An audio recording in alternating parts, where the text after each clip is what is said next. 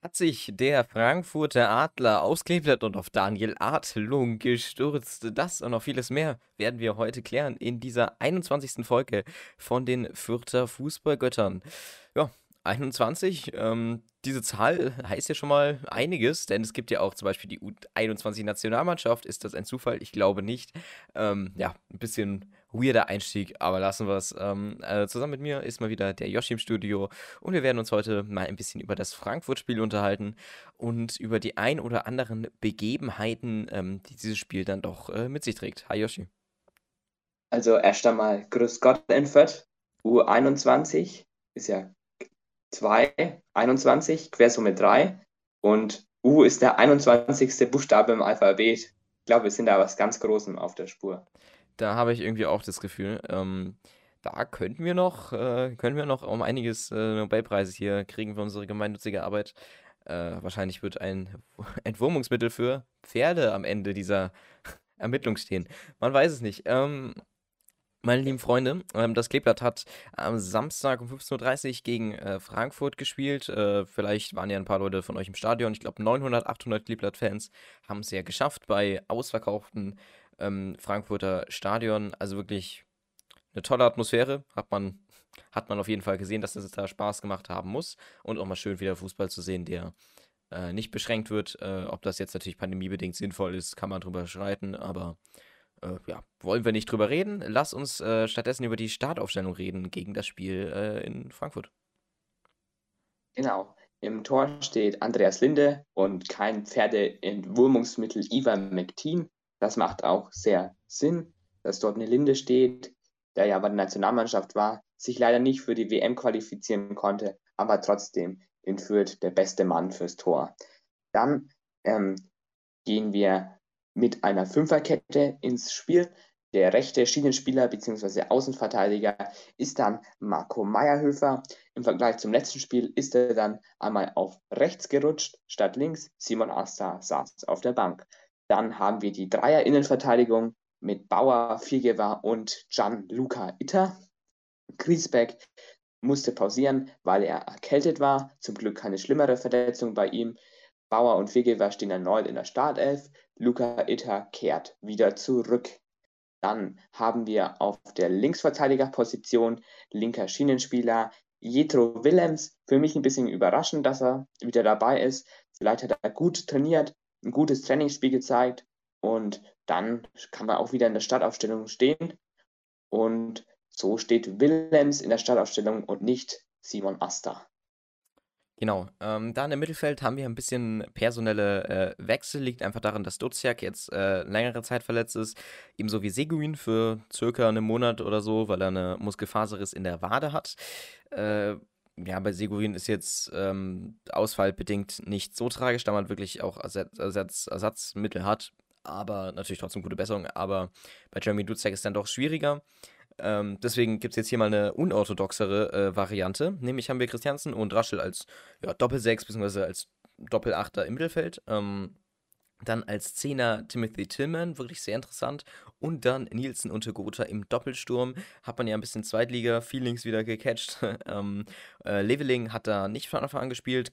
Ich denke, das liegt einfach daran, dass er in der U21 konstant gespielt hat. Jedes Spiel bis 65, 70. Minute, glaube ich, durch. Und ähm, ja, da kann es dann einfach sein, dass. Ähm, dass er belastungssteuerungstechnisch das nicht so gut äh, hinbekommen hat und der wurde ja dann später auch eingewechselt. Äh, also ist komplett in Ordnung, dass man dann da Jürgen Nielsen spielen lässt und Timmeln als Zehner. Interessanter Job, den er auf jeden Fall machen kann. Oh, er ist ja auch ein bisschen offensiver und gerade im Zusammenspiel mit Leveling war er auch ganz gut. Ähm, hier spielt natürlich nicht Leveling, sondern ähm, Nielsen dementsprechend ist gespannt. Äh, ich, ich weiß nicht, ob der Tillman so gut reinpasst, aber ähm, mal sehen, wie, was das Spiel dann so letztendlich gebracht hat. Genau. Gebracht hat das Spiel auf jeden Fall die erste Chance für die Adler aus Frankfurt. Einen langen Ball gibt es aus dem Mittelfeld heraus, nachdem Rogota einen Offensivzweikampf verliert. Meierhöfer ist da als Schienenspieler weit aufgerückt und zeigt an, dass Tillmann zurücklaufen soll. Tillmann läuft auch zurück, aber nicht schnell genug. Kostic entwischt dann sozusagen Tillmann, startet durch auf der linken Seite, zieht den Sprint nach, gibt eine flache, scharfe Herangabe nach innen. Christiansen ist dann da und grätscht ihn überragend ins Tor aus. Stark von Christiansen, weil im Rückraum wären Frankfurter gewesen, dass er den Ball da so souverän rausgrätscht. Gute Aktion vom guten Christiansen. Asta hätte ihn wahrscheinlich ins Kreuzeck gegrätscht, aber ein Christiansen grätscht ihn souverän ins Aus. Ja, also wenn ich mich dann daran erinnere, was Willems mal fabriziert hat, an die Latte, das war sehr interessant. Ähm, aber Christiansen ist dann natürlich äh, sehr gut dabei und macht es dann professionell links äh, vorbei am Pfosten. Dann die zweite Chance ist auf der Seite vom Kleeblatt. Ähm, eine wirklich wunderschöne Chance, eigentlich die beste vom Kleeblatt im Spiel. Äh, die kommt über Wilhelms, hat sich jetzt hier auch mal wieder gut eingeschaltet, im Spiel wirklich sehr präsent, der Gute. Ähm, nämlich im Mittelfeld hat er sich reinfallen lassen. Er geht ja auch als Schienenspieler in der Fünferkette oder beziehungsweise Dreierkette. Ähm, hat sich dann im Mittelfeld reinfallen rein, ähm, lassen als offensiver Part von Christiansen im Endeffekt. Macht dann da den Pass mit Tillman, ich glaube sogar Doppelpass. Ähm, der geht dann äh, letztendlich wieder zu Wilhelms. Der geht dann mit einem Zuckerpass, also wirklich super schön, zu Branimir Hrgota, der den Laufweg auch super sieht. Und das ist jetzt eine Situation, die, die man eigentlich als Stürmer nicht besser ähm, sich vorstellen könnte. Man ist im 1 gegen 1 gegen den Stürmer, man hat keinen Verteidiger, der ihn bedrängt und man ist im Tempo. Hrgota will den da ins kurze Eck tänzeln. Ist natürlich schwierig gegen so jemanden wie Trapp. Aber ich finde, den hätte er machen können. Ne, er hat die Qualität, den zu machen. Das ist halt die Sache. Er schießt ja auf den Torwart an, hatten wir jetzt ja schon ein paar Mal. Äh, und wäre da ein bisschen effizienter, dann wäre es wahrscheinlich auch besser gewesen. Aber egal, ähm, generell super schöne Chance und vor allem Wilhelms da mit einem schönen Auge und vor allem mit einem schnellen Spiel da zusammen mit äh, Timothy Tillman. Also wirklich schön, was die da fabriziert haben in dem Spiel. Genau, schön gemacht. Für mich auch die beste Chance des Spiels. Und Hürgota kann den da auf jeden Fall machen. Wer den nächsten Ball aber nicht macht, sind die Frankfurter. Es geht wieder über die linke Seite von Frankfurt. Kostic ist da nahe am Strafraum, nahe an der Auslinie, ist da gegen Meyerhöfer im Zweikampf. Christiansen kommt dann zu Hilfe und es ist einfach wunderschön, was Kostic dann macht. Er macht einen Heber und überlupft die beiden sozusagen. Dieser Heber findet dann Kamada. Kamada ist dann da mit Bauer. Bauer ist ein bisschen von ihm entfernt wartet da und versucht den Schuss zu blocken. Den muss er aber gar nicht blocken, weil Kamada den Schuss einfach komplett verzieht und ihn ans Außennetz, Außennetz setzt. Und dann ist es von Fürth eigentlich ganz nett verteidigt. Und so steht es dann weiterhin 0 zu 0. Ja, vollkommen richtig. Ähm, und dann geht es weiter mit einer ähm, Chance von äh, Frankfurt mal wieder. Dann gibt es einen Freistoß, circa 30 Meter entfernt, das ist jetzt nicht wirklich gefährlich. Der kommt rein mit einer Flanke, die jetzt auch nicht unbedingt gefährlich ist, so eine typische Eckflanke eigentlich. Ähm, dann äh, wird das Ganze weggeköpft äh, von den Fürtern. Am Ball ist dann da Tillman, ähm, aber auch eben ein Frankfurter. Dann ist es so ein bisschen merkwürdig. Der Frankfurter irgendwie äh, drückt fast äh, den Fuß in Tillmans Rücken. Das ist ein bisschen merkwürdige Situation. Letztendlich ist der Tillman aber dran und kann den, ähm, äh, kann den dann ein bisschen aufhalten. Äh, der Schuss geht dann vom Frankfurter geht dann aber doch aufs Tor. Und da hält Linde wirklich super. Ich weiß nicht, ob der an die Latte gegangen wäre, aber Linde ist auf jeden Fall dran. Und ähm, das war so eine Halbvolley, beziehungsweise Fallrückzieher, was auch immer. Also da wirklich ein schöner, äh, schöner Schuss und auch stramm geschossen, dementsprechend sehr gut gehalten von Linde. Ähm, der hält den da super. Und wenn man bedenkt, was er so im letzten Spiel zum Beispiel, beziehungsweise im Spiel gegen Leipzig, mh, mm, so gemacht hat, kann man sich schon denken, okay, da ist auf jeden Fall jetzt schon allein eine kleine Verbesserung da und dann zeigt er auch, was er eigentlich ähm, für krasse Skills hat äh, beim Kleeblatt. Ja, Linde, ein sehr edler, feiner Torhüter mit einem feinen Füßchen. Und das ist einfach klasse. Er ist ja auch in der Nationalmannschaft jetzt dabei, nicht erster Torwart, aber dabei sein ist bekanntlich alles. Bei der nächsten Chance stand er auch wieder im Mittelfeld. Da gibt es nämlich einen Ball von den Frankfurtern aus dem Mittelfeld heraus. Da machen die Fürther nicht so richtig Druck. Kann man ihnen aber verzeihen. Was man aber nicht verzeihen kann, ist, dass Luca Itter da nicht wirklich so an Jesper Lindström dran ist der dann da durchläuft und den Ball dann Volley nimmt und Linde hält ihn wirklich Weltklasse im Stile eines herausragenden Torwarts, hält er dann den Ball und lässt ihn zu Willems klatschen, der dann direkt weitermachen kann. wirklich auch ein guter Schuss von Jesper Lindström und Linde pariert den dann auch stark. Plus Itter hätte da vielleicht ein bisschen besser da ins Stellungsspiel finden können. Ich will ihm da aber jetzt auch nicht zu viele Vorwürfe machen, weil er ja noch nicht so oft in der Dreierkette auch innen gespielt hat. Da hat er ja erst wenige Spiele gemacht. Aber wenn Lindström da vielleicht ein bisschen weitergeht, dann kann es gefährlich werden und ihn nicht, und ihn nicht direkt Volley nimmt, aber trotzdem gut von Fürth verteidigt. Auf jeden Fall. Ähm, also wirklich äh, Linde mit einer super Parade, also wie er da so unten bzw. auch oben ist. Also sehr, sehr schön. Ähm, und das ja zweimal hintereinander ist wirklich Top-Leistung. Der hält da bisher das Kleeblatt wirklich im Spiel. Dann äh, nächste Chance ist ein Konter für die Frankfurter. Ähm, da haben wir eine ja, Mittelfeldsituation. Ich glaube, Tillman ähm, passt zu Hürgota. Der will den dann da irgendwie festmachen, schafft es aber absolut gar nicht, wird dann von hinten einfach umgegrätscht, was aber auch kein Foul war. Ähm, so kommen dann die Frankfurter äh, an den Ball. Das geht dann schnell über links. Ähm, äh, das ist dann ja ein bisschen ja, ist halt ein typischer Konter, kann man eigentlich auch nichts gegen sagen. Geht dann links über die linke Seite. Äh, Kostic ähm, macht es da wirklich toll gegen, ja, im Endeffekt Christiansen, gegen Bauer, der da absolut gar nicht hinterherkommt.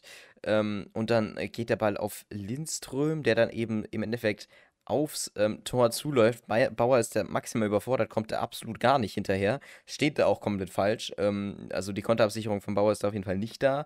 Da muss man ein bisschen die Übersicht besser bewahren. Natürlich, Konter ist eine schnelle Situation, aber das Umschalten sollte auf jeden Fall besser gehen bei ihm. Und ähm, dann äh, Lindström wartet da ein bisschen zu lange. Und letztendlich ist dann da noch. Äh, äh ist dann da noch Viergeber, der den Ball ja von Lindström abluchst und äh, Linde wäre da auch gestanden. Also die Chance wäre richtig gefährlich gewesen. Hätte Lindström nicht so lange gewartet, sondern wär, hätte er einfach mal drei Meter, vier Meter, fünf Meter vorher abgeschlossen. Ähm, aber so kann dann Viergeber den Ball für sich behaupten und dann ist die Chance auch keine Chance mehr. Genau, auf jeden Fall sehr fein gemacht von Nick Viergeber. Dann war erstmal Halbzeit. Zur Halbzeit gab es dann keine Wechsel. Kurz nach der Halbzeit wurde dann Nielsen ausgewechselt und Leveling kam rein. Nielsen blieb während der Partie eigentlich blass. Man hat nichts von ihm gesehen. Da kann man mal mit Leveling jemanden reinbringen, der jetzt vielleicht nicht bei 100% ist, aber der kann da auf jeden Fall für Alarm im Frankfurter Strafraum sorgen. Bei Frankfurt kam dann noch Gonzalo Paciencia für Rafael Santos Boré ins Spiel. Der wird später auch noch wichtig, der gute Paciencia. Aber erstmal zur nächsten Frankfurter Chance. Wir sehen einen Ball, der zum Frankfurter Schienenspieler Ansgar Knauf rauskommt. Ähm, Willems und Itter machen es da eigentlich gut und Knauf schießt den einfach drüber. Haben sie gut verteidigt, haben sie ein gutes Stellungsspiel bewiesen und Knauf kann da eigentlich auch nicht mehr auf, aus der Situation letztendlich machen. Ja, ähm, genau. Also dann doch relativ gefährlich, aber naja, also das war dann eben, wie gesagt, ähm, aus der Situation ging dann eben nicht mehr. Äh, dann ging es eine Chance fürs Kleeblatt übers Mittelfeld, ähm, wieder über Jetro Wilhelms, der wirklich ein interessantes, also wirklich interessantes Spiel macht. Ähm, was mir aufgefallen ist, er lässt sich so ein bisschen ähm, zwischen Tillman und Christiansen fallen. Christiansen und Raschel sind dann natürlich Doppelsechs eher. Ähm, Raschel als offensiverer, Christiansen lässt sich eben so ein bisschen auch in die Abwehrkette fallen. Und Wilhelms übernimmt dann sozusagen den ähm, Job vom äh, Christiansen und ist dann sozusagen das Bindeglied zwischen Tillman, Christiansen und auch Raschel und macht es dann da auch wirklich ähm, sehr, sehr schön. Eben mit Tillman bindet dann manchmal noch Gotha, manchmal Nielsen ein. Also es ist wirklich ähm, hat es schön gemacht, äh, ist wirklich interessant, äh, obwohl er so eine Position eigentlich nicht gespielt hat in Frankfurt. Aber äh, ja, anscheinend ähm, hat es ihn da motiviert, gegen seinen Ex-Verein zu spielen. Äh, ja, dann in der nächsten Chance wird das eben auch gezeigt. Wilhelms ähm, spielt da schön auf den frisch eingewechselten Leveling. Ein schöner Pass. Leveling rennt da wirklich durch, macht den Sprint, ähm, kann das ja auch sehr gut. Geht dann am ein, geht dann an zwei, geht dann an, ja, im Endeffekt drei Spielern vorbei auf der Auslinie. Ähm, und der Junge gibt einfach nicht ab. Also er war frei da, er hätte einfach abgeben können mit links. Er ist sogar, sogar ein Linksfuß, das wäre schön gewesen. Guter stand da, ungedeckt und was macht Leveling? Er geht einfach an der Grundlinie weiter und äh, wartet, bis er dann, ähm, bis er letztendlich Trapp sich breit macht. Probiert ihn dann aus einer halben Meter Distanz zu tunneln, was natürlich nicht funktioniert. Ähm, weil sich Trapp ja dann groß macht und das sollte so ein Leveling auch wissen, dass der Torwart, Torwart ab einer bestimmten Distanz immer größer wird und dann ist äh, ja nicht mehr so gut. Dann musst du den auch erstmal da reinkriegen. Dementsprechend, ja, weiß nicht, warum er dann nicht an eine Gute abgegeben hat. Ich glaube, der hat einfach seinen, generell den Überblick einfach verloren über die Situation, kann ich mir vorstellen. Und er wollte halt einfach vielleicht auch mal zeigen, dass er wieder ein Tor schießen kann. Ich verstehe es nicht. Äh, aber Gotha regt sich da meines Erachtens auch zu, auf jeden Fall zu Recht auf. Genau, also Einfallswinkel ist ja auch gleich Ausfallswinkel. Wir werden ja hier auch immer wieder physisch in diesem Qualitätspodcast. Und was mir bei Willems auch aufgefallen ist, genau wie du es schön beschrieben hast, dass er sich da auch immer reinfallen lässt. Er wird so ein bisschen wie so ein Achter, wirkt er dann manchmal da. Und Willems hat ja früher auch manchmal im zentralen Mittelfeld gespielt, steht bei ihm bei Transfermarkt auch als Nebenposition drin, das zentrale Mittelfeld. Und vielleicht hat sich da dann Leitl so gedacht, dass man dann mit Willems so einen Spieler ins Mittelfeld reinschieben kann, dann mit Itter auf links noch immer jemanden rüberschiebt und mit Meierhöfer dann wieder den einschienenden Spieler zurückholt. Das ist ja auch bei der Vierer- bzw. Dreierkette manchmal ein sehr beliebtes Stück. Zum Beispiel bei Manchester City kommt es ja auch manchmal vor, dass da Alexander Zinchenko dann von der Linksverteidigerposition dann auch manchmal immer so ins Mittelfeld aufschiebt. War jetzt bei Fürth auch sehr schön zu sehen. Dann gab es noch eine Ecke für die Frankfurter. Paciencia kommt da im Kopfball ran. Im Kopfball haben die Fürther aber eigentlich gut. Der Kopfball geht auch drüber und die Fürther waren am Mann und haben die ganze Aktion auch gut wegverteidigt. Ja. Ähm, ja, also dann nächste Chance, äh, eben Eckball. Äh, der wird dann ähm, getreten. Dann gibt es ein äh, leichtes Umhergeköpfe. Ähm, Manche würden jetzt sagen, das ist die gefährlichste Chance im Spiel. Würde ich jetzt nicht unbedingt sagen. Dann kommt eben Frankfurter ähm, zum Abschluss. Das ist sozusagen so eine kleine Affenschießen-Situation. Linde kommt da aber super runter, macht seinen Arm breit und ähm, so kann dann eben der Frankfurter dann nicht, äh, nicht den Ball reinmachen. Ähm, der gibt es dann nochmal den, Absch äh, den, den Abpraller äh, auf Kamada, der dann da auch daneben schießt. Also es ist alles ein bisschen, ja, keine Ahnung, so ein kleines Affenschießen, aber nicht mit Linde, der da wirklich das ähm, wunderschön macht, denn er kennt in Schweden keine Affen und deswegen geht da auch der Ball nicht rein. Und ja, äh, war um, schon eine gefährliche Chance, aber ich finde, dass Fürth es von der Eckverteidigung schon relativ gut gemacht hat. Bis auf Maxi Bauer war da eigentlich jeder auf seiner Position. Ähm, ja, und Maxi Bauer, finde ich, hatte den Job, Kammer dazu decken, hat er nicht ganz gemacht. Aber ansonsten war das eigentlich, ja, ich finde, die Chance ging jetzt von der Schwierigkeits-, äh, vom ähm, Gefährlichkeitsgrad her. Genau. Danach gab es noch diesen Drehschuss von Paciencia. Linde ist da stark unten und hält ihn dann nach einem Zufallsprodukt ganz gut gemacht. Und danach kommen wir zur schlimmsten Szene dieses Spiels. Marco Meyerhöfer verletzt sich. In einem Zweikampf gegen Jens Petter Hauge, der da unglücklich ausrutscht. Sowas passiert leider im Fußball, im Sport. Sehr, sehr traurig, wie der Meyerhöfer dann da umknickt. Er fällt um und du merkst sofort, das, das ist was ganz, ganz Schlimmes. Sein Knöchel ist da wirklich verdreht, sein Fuß ist so nach außen, außen gedreht und boah, das sieht echt nicht gut aus. Zum Glück ist es kein Schienbeinbruch, denke ich zumindest und hoffe ich auch. Aber das sah schon sehr, sehr schmerzhaft und auch sehr schlimm aus. Ja, auf jeden Fall. Also ich als äh, möchte gern Mediziner gucke da mal ein bisschen anders drauf. Und ich habe ähm, nach diesem Spiel, ich habe es mir nicht live angucken können, dementsprechend ähm, habe ich dann danach mal drauf geguckt und es waren, die Stimmen waren alle so von wegen, ja, Marco Meyerhöfer, oh Gott, was ist ähm, mein Beileid? Und, und ich war so, okay, gut, was ist da passiert? Ähm, dann auch bei der Pressekonferenz hat der Leiter gesagt, ja, Freude ist getrübt. Erstmal Marco Mayhöfer, äh, gute Besserung und danke an die Frankfurter Medizinabteilung. Und dann war ich noch mehr schockiert, habe mir dann ein YouTube Shorts Video angeguckt.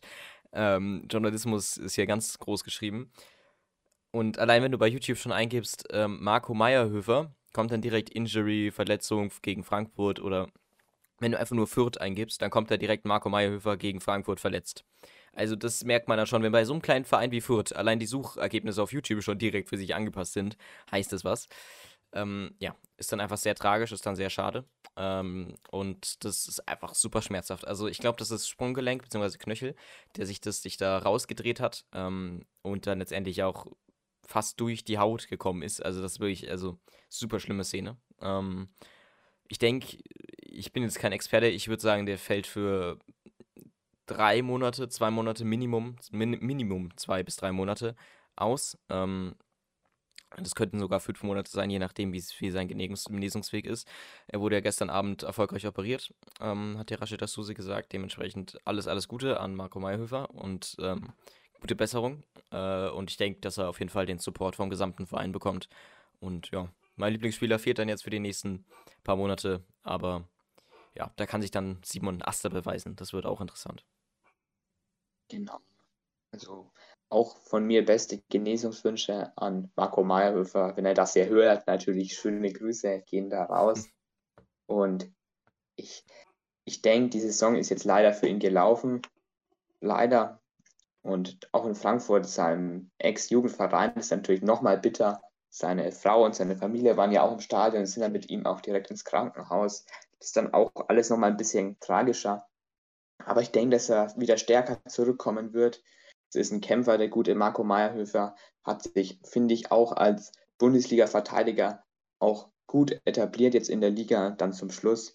Und diese Verletzung, die war jetzt eigentlich dann auch schon die letzte Szene im Spiel. Danach gab es noch so eine kleine Chance von Paciencia, einen Freistoß und einen Kopfball.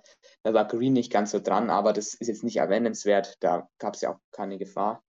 Und so hat man dann einen teuer erkauften Punkt geholt, sich erkämpft und Leitl war auch, war auch auf der Pressekonferenz dann entsprechend auch sehr getrübt.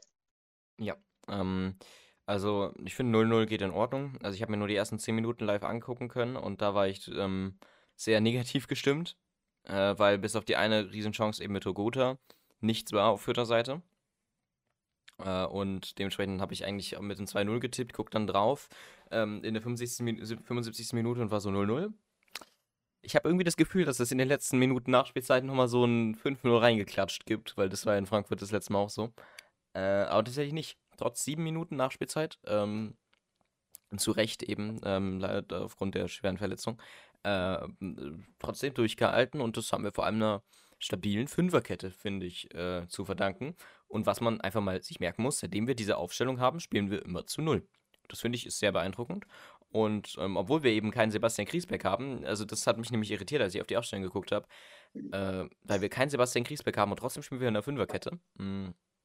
Aber interessant, da eben Luca Eta zu haben, der dann eben auch den Platz von Jetro Willems teils einnimmt, äh, wenn Jetro Willems eben dann sich fallen lässt. Es ist einfach eine Fünferkette, finde ich, beziehungsweise Dreierkette hat hohen taktischen Standard und ähm, man kann einfach sehr, sehr viel, äh, finde ich, einstellen und variieren bei so einer Taktik. Genau, so eine, so eine Dreier- bzw. Fünferkette ist ja auch sehr flexibel. Das ist ja im modernen Fußball auch immer, wird es ja auch immer mehr zwischen den Trainern auch beliebter.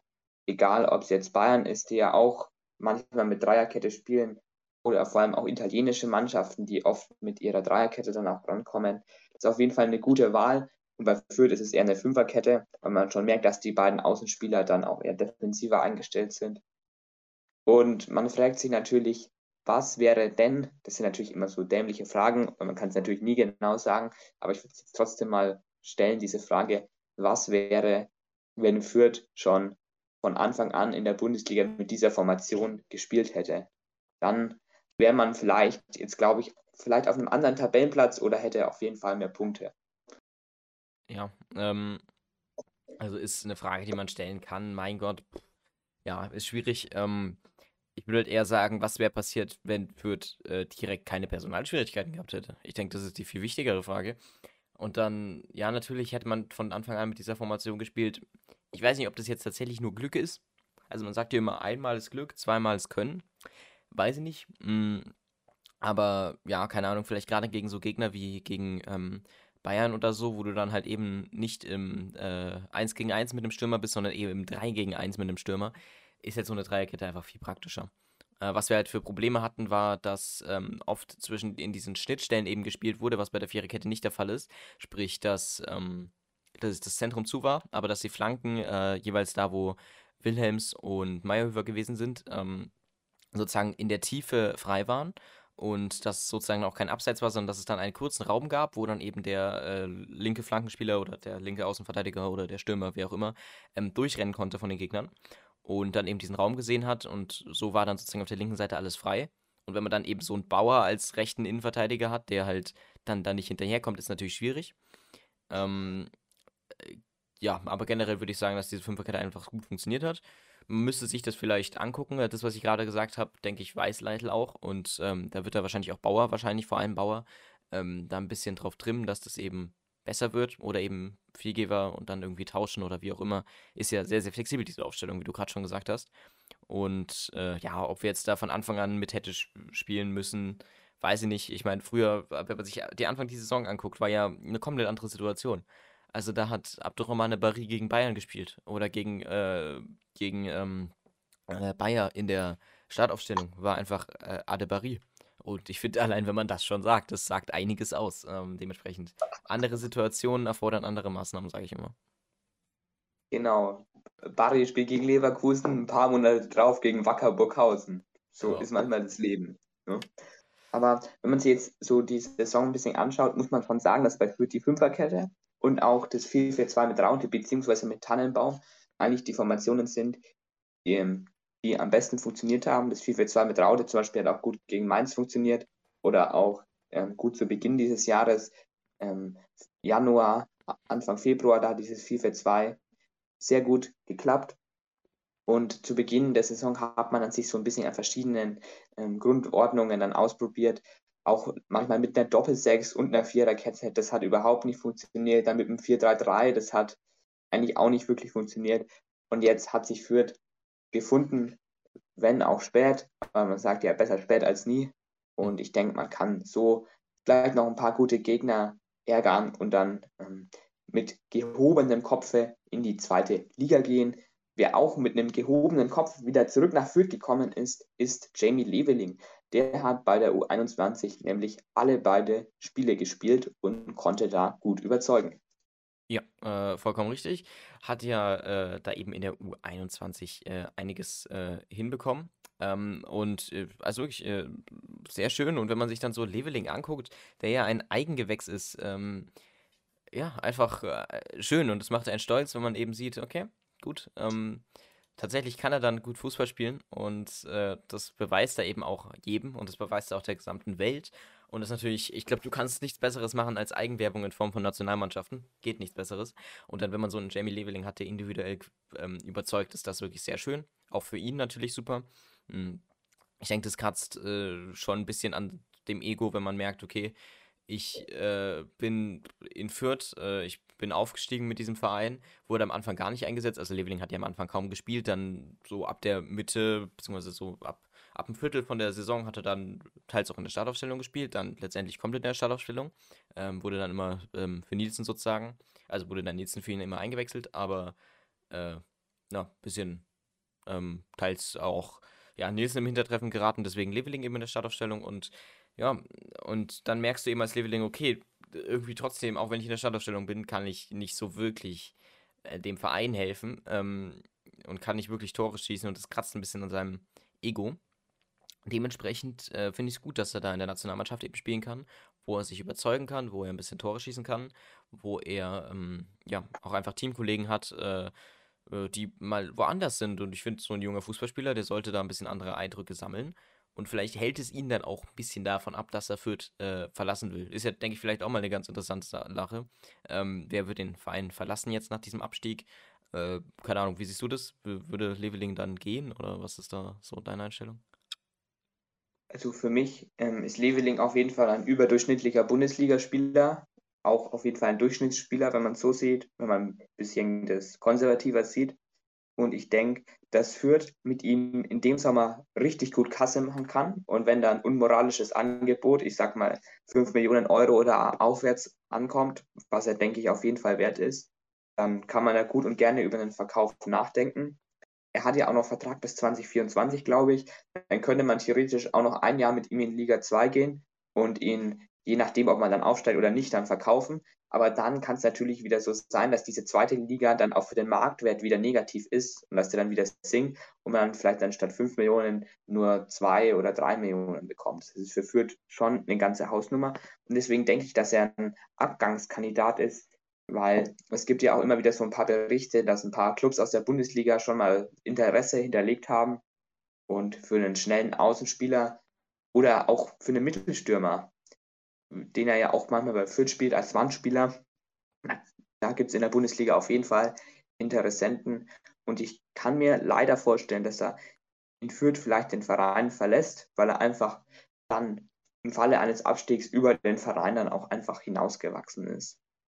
Ja, äh, kann schon sein. Also, ja, was vielleicht auch ein Thema wäre, ja, wenn er wieder mit absteigt und dann wieder aufsteigt, wenn wir direkt danach aufsteigen, dann ist er aber auch schon 2023, dann hat er nur noch ein Jahr Vertrag, wenn überhaupt. Ähm, sollten wir es direkt danach schaffen. Und dann weiß ich auch nicht, ob das jetzt so, hm, äh, ob es jetzt so dann wirklich das ist und ob du dann wirklich noch die 5 Millionen dafür kriegst, wenn der Spieler nur noch ein Jahr Vertrag hat. Also dann wartest du ja lieber als Verein noch mal ein Jahr, bevor du jetzt 5 Millionen für umsonst hinblätterst. Außer du bist Bayern, die ein Etat von keine Ahnung wie vielen Milliarden haben. Ähm, aber ja, andere Geschichte. Ähm, vielleicht wird der PSG den jungen Leveling holt, holen als ähm, Ersatzspieler für Kehrer. Man weiß es nicht. Die haben auch einen Traxler noch irgendwie rumgammeln, der allein irgendwie 30 Milliarden ähm, wert ist. Aber gut, egal. Ähm, ja, äh, was vielleicht auch nochmal ganz äh, interessant wäre, ähm, wenn man absteigt in die zweite Liga und dann äh, diese Spiele hat, mit denen man ja Bundesliga gespielt hat, äh, gespielt hat, natürlich Seguin Bauer werden weggehen, aber der Rest hat ja alles Bundesliga gespielt und Leitl hat ja auch Bundesliga gespielt und dann ist man in dieser zweiten Liga und dann ist man erstmal satt von Bundesliga, würde ich sagen.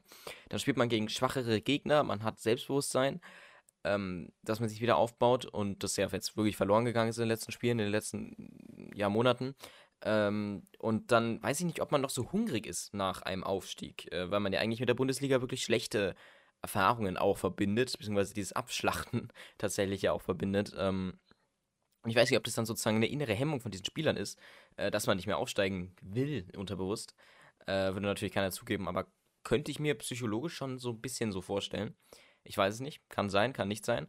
Ähm, und äh, ja, das wird, denke ich, eine tief psychologische Sache nochmal, ob man dann im nächsten Jahr direkt wieder äh, aufsteigen kann. Mit der jetzigen Leistung würde es, denke ich, auf jeden Fall gehen. Gerade Gotha zum Beispiel mit seinen, jetzt wieder wie er Trappe angeschossen hat, den Ball, der Ball wäre bei jedem anderen Torwart in der zweiten Bundesliga reingegangen. Dementsprechend, ich glaube, Fürth hätte da schon um einiges mehr Tore gemacht. Was man natürlich aber auch sagen muss, in der zweiten Liga hatten die ja pro Spiel irgendwie 20 Torchancen und da ähm, ist dann halt dann einer oder zwei oder drei reingegangen. Ist auch nochmal eine andere Geschichte. Aber ja, ich denke, das ist mal ganz interessant, was dann passiert, wenn wir tatsächlich in der zweiten Liga sind. Genau, also ich glaube schon, dass man eine gute Rumpftruppe auf jeden Fall zusammen hat. Man wird natürlich Transfers tätigen müssen, das ist bei Fürth eigentlich immer so. Und ich denke, Fürth hat ja auch sehr viele junge Spieler, die sind einfach hungrig. Und ich denke, diesen jungen Spieler, denen geht es erstmal nicht primär um den Verein, sondern um ihre eigene Entwicklung, wenn man sich das so ansieht. Und die wollen, denke ich, jetzt nicht ihr ganzes Leben lang bei Fürth spielen. Es gibt natürlich auch solche Leute, aber die meisten wollen, denke ich, zu einem größeren Verein irgendwann. Und da spielt natürlich der Leistungsgedanke schon die entsprechende Rolle, dass du dann halt auch einfach besser spielen willst. Und ich denke, dass Fürth eine gute Mannschaft in der zweiten Liga haben wird. Aber zum jetzigen Zeitpunkt ist mir das eigentlich auch noch zu spekulativ, jetzt zu sagen, Fürth steigt da auf, Fürth steigt nicht auf. Das sind aber noch für mich zu viele Fragezeichen. Wo es aber keine Fragezeichen mehr gibt, ist die schwedische Nationalmannschaft und das Thema die WM in Katar. Schweden ist nämlich mit Andreas Linde und Branimir Hrgota nicht bei der WM dabei. Die haben das Playoff-Finale leider gegen Polen um Robert Lewandowski verloren. Hrgota und Linde ähm, konnten leider keine Einsatzminuten sammeln bei diesen zwei Spielen. Ich hätte gedacht, dass Hrgota vielleicht mal eingewechselt wird, wurde er aber nicht. Ein bisschen schade, aber dabei sein ist alles. Ja, ähm, also gerade gegen Polen haben wir schon in der letzten Podcast-Folge gesagt, dass es wirklich ein schwieriger Gegner ist. Letztendlich haben sie dann ähm, ja, haben sie es da nicht geschafft. Ähm, ja, ist schade, aber ich denke, man war dabei, wie du ja gerade schon gesagt hast. Äh, und dann, ja, also ich finde sowohl Polen als auch Schweden hat es verdient. Ähm, und dann, ja, letztendlich haben wir mit Zelinski und Lewandowski ähm, zwei Torschützen eben in diesem Spiel. Und dann ist es 2-0 ausgegangen und dann ist es auch in Ordnung. Ähm, man hat in Schweden natürlich schöne, äh, gute Spieler. Äh, man hat ähm, Ibrahimovic, den guten, äh, und andere Leute dementsprechend, ja, oder Isaac, Karlström, alle diese Leute. Ähm, und man, ja, ich, ich habe auch damit gerechnet, dass vielleicht Togoto eingewechselt wird. schwierige Sache. Mh. Mm. Aber gut.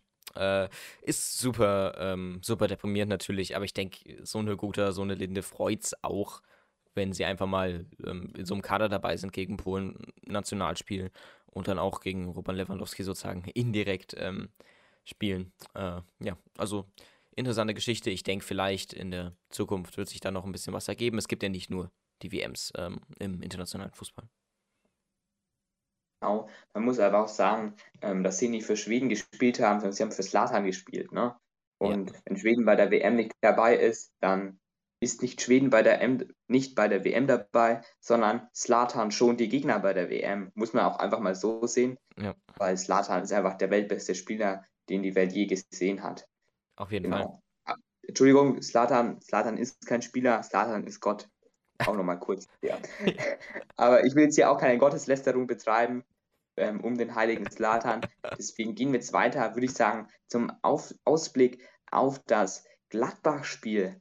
Denn Gladbach ähm, ist eigentlich eine Mannschaft, die in der Saison nicht unbedingt konstant abliefert. Die hat zum jetzigen Zeitpunkt auch noch nicht ihr Sonntagsspiel absolviert. Wir nehmen nämlich am Sonntag auf. Und ich denke, dass Fürth da im heimischen Rohnhof vielleicht auch mit Julian Green eine ganz gute Chance hast. Was denkst denn du? Ja, also Mönchengladbach ähm, hat jetzt ja ein bisschen geschaukelt, war ja fast mal im unteren, in der unteren Tabellen, ähm, äh, unteren Tabellenviertel, ähm, beziehungsweise war es ja sogar so halb. Ähm, also das war wirklich eine interessante Reise. Die Konstanz ist da vor allem eine Geschichte. Aber die haben halt vor allem auch individuell gute ähm, Spieler, wie Hofmann oder etc. Ähm, dementsprechend kann das interessant äh, werden. Und wenn man sich das letzte Spiel gegen Gladbach anguckt, ich glaube, da ist es 4-0 ausgegangen, da stand noch Marius Funk im Tor. Ähm, ja, äh, man kann, denke ich, da was reißen, äh, wenn man gerade mit einer konstanten Dreier- bzw. Fünferkette spielt. Ich glaube, dass ähm, da beide Trainer ne, die, bei diesem Spiel in die taktische Analyse reingehen werden, da Taktik jetzt einfach sehr, sehr äh, wichtig ist gegen so einen Gegner. Und es sind ja auch beides äh, Mannschaften, die ähm, taktisch ja auch interessant sind. Und dementsprechend wird es auch ein interessantes Spiel auf jeden Fall. Ähm, ich denke jetzt nicht, dass jetzt super viele Tore fallen werden, äh, liegt einfach auch an der Offensivqualität von Gladbach. Die ist jetzt nicht überragend. Ähm, genauso auch bei, äh, bei Fürth. Aber dafür haben wir zwei wundervolle Torwerte, nämlich Linde und äh, Sommer im Tor. Und das wird dann auf jeden Fall nochmal schwierig. Jetzt das letzte Mal gegen ähm, Trapp gespielt, der in der Nationalmannschaft spielt. Jetzt gegen ähm, Sommer gespielt, der in der Nationalmannschaft spielt, sogar Stammkeeper. Äh, das wird interessant. Ähm, ja, was sagst du denn? Was, was wird das Ergebnis so sagen? Genau, also Linde blüht ja aktuell im Frühling auf und im Sommer geht es dann der Linde noch besser. Und deswegen sage ich, dass Fürth zu Null spielen wird. Und ich sage, dass Fürth ein Tor schießen wird. Fürth gewinnt also 0 zu 1. Dieses Tor wird auf Vorlage vom guten Julian Green ähm, entstehen, der vorher mit seinem Auto ein paar schöne Runden gedreht hat. Ist ja auch immer ganz wichtig, hier Julian Green Podcast und das Tor schießt Afimiko Polulu. Sein erstes Bundesligator wird der junge Angolaner dann schießen und dann feiert Fürth mal wieder einen Heimsieg. Ja, ähm, das kann, kann sein. Ich bin gespannt. Ein Auswärtssieg wäre natürlich auch interessant gewesen, aber äh, es dauert jetzt erstmal noch mal ein bisschen. Äh, müssen wir uns zwei Wochen gedulden. Ähm, ja, ich würde sagen, das wird ein das wird ein chlorreiches 2-0. Ähm, also Fürth hat ja noch nie, nee, noch nie so hoch äh, gewonnen jetzt in der Bundesliga. Also die haben bisher nur in der, ähm, die haben es bisher nur äh, mit einem Torabstand, glaube ich, gewonnen. Also ein 2-1 gegen 1 und 2-1 gegen, äh, ähm, gegen Hertha und ein 1-0 gegen Union. Dementsprechend, äh, ja, wird es interessant, was, was wir da so fabrizieren. Und ich sage, das wird ein 2-0. Und äh, Gladbach wird auseinandergenommen werden. Hofmann wird da nicht gut spielen. Sommer, ja, leider chancenlos gegen den auferblühten Hirgota und ähm, natürlich Julian Green, der den Ball, denke ich, aus 30 Metern Entfernung mit dem direkten Freistoß ähm, verwandeln wird. Äh, mit aller Toni Groß-Manier. Und ansonsten freue ich mich auf dieses Spiel. Mal sehen, was. Ähm, was der Tag da so bringt. Ähm, worauf ich mich auch freue, sind die nächsten Podcast-Folgen. Ähm, wir sind schon am Ende angekommen. Die 40-Minuten-Marke ist erreicht, jetzt gleich. Dementsprechend ähm, vielen Dank, Leute, dass ihr mit äh, zugehört äh, habt. Ähm, die nächste Folge kommt dann in einer Woche wieder am Montag, denke ich, wenn ich es rechtzeitig hochlade. Ich entschuldige mich für die ähm, Verspätung. Und Yoshi, du hast wie immer das Abschlusswort. Genau, wir bitten um Entschuldigung ähm, Zitat von der Deutschen Bahn. Ähm, da wird es ja auch in Fürth mit der Deutschen Bahn auch noch einige Verspätungen geben. Ich hoffe aber nicht, dass es in Fürth noch weitere Verspätungen geht, gibt, wie zum Beispiel bei der zweiten Mannschaft. Das Spiel wurde ja abgesagt, weil man in Burg Fallenbach keine Rasenheizung hat. Deswegen konnte Fürth leider nicht gegen Heimstetten beim TSV Burg Fallenbach spielen am Samstag. Ja, und dann freue ich mich auf die nächsten Woche, bedanke mich bei allen Zuhörerinnen und Zuhörern und da bleibt mir nur noch Ade bleibt She zu sagen. Auf jeden Fall. Ähm, ja, ob vielleicht Typhoon Korkut diesen Satz auch schon mal gesagt Oh. hat, man weiß es nicht. Äh, Ganz oh, wichtig. ja, ganz wichtig, nochmal mit reinbringen zum Schluss.